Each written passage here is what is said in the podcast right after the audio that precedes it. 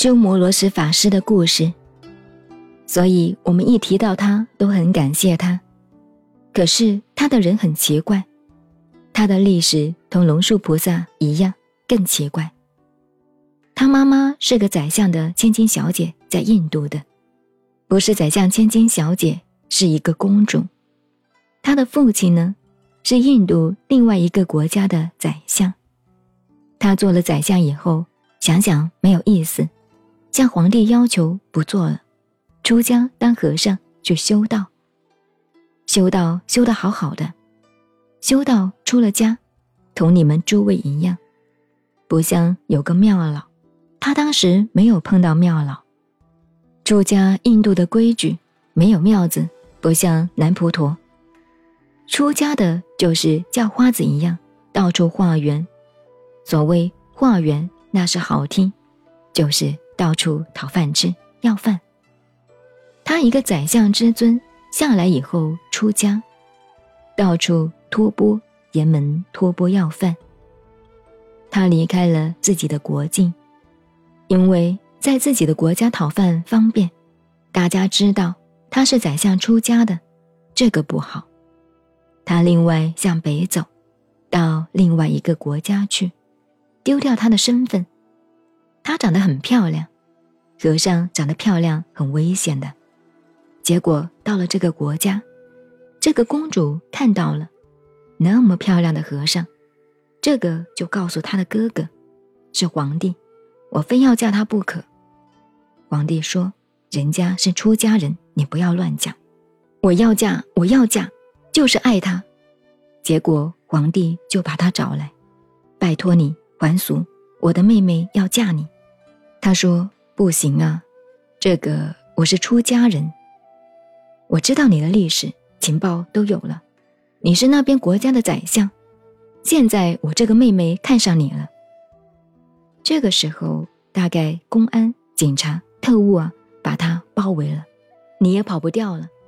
要逃也逃，不逃也逃，就是要逃了。他逼得没有办法，就结婚了。结婚了以后，这个公主就怀孕了。一怀孕以后。就变了。这个公主智慧特别高，对于言语的天才，外文自然都会了。奇怪，有了这个孩子以后，生了，生下来就是鸠摩罗什法师，相貌特别。那么，当时有些印度和我们中国一样，跑江湖的，特异功能的多得很，有看相算命的，一看到这个孩子。不得了，这个孩子，释迦牟尼佛有三十二相，与人不同。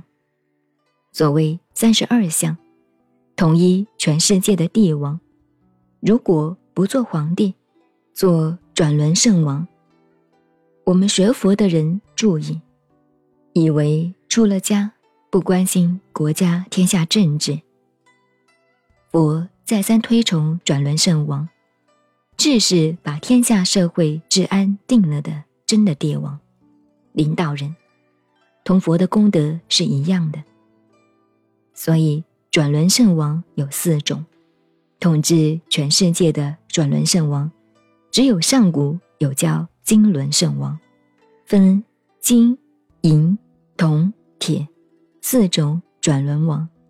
转轮这个意思，就是把一个历史、一个时代。扭过来，叫做转轮圣王。转轮圣王要具备七宝，七种宝贝。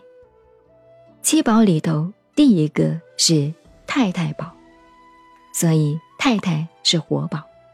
你们诸位有家室的太太，要女宝，要贤德的女人，帮助丈夫的。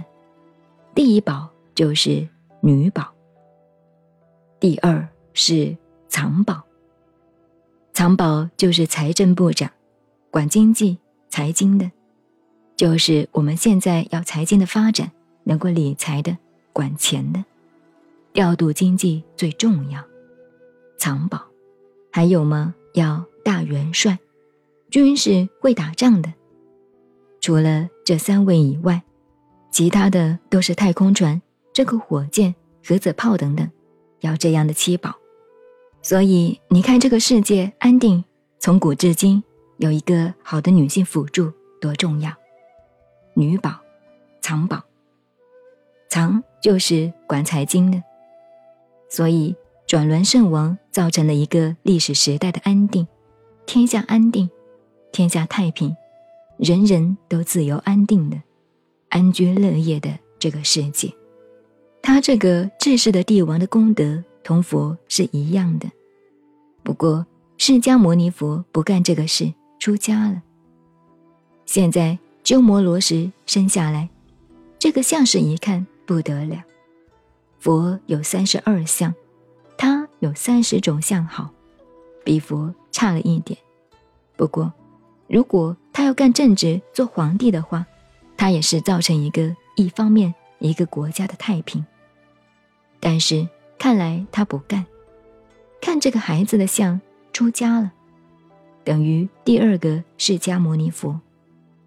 可是呢，很难，这个人要出家也难，有桃花劫，有女离子爱他的太多了。三十二岁以前不犯戒，不破女色的戒，他会成为第二个佛。这一关过不去呢，就不能成为第二个释迦牟尼佛一样。但是它会影响人类文化，一个大时代，也等于佛的功德。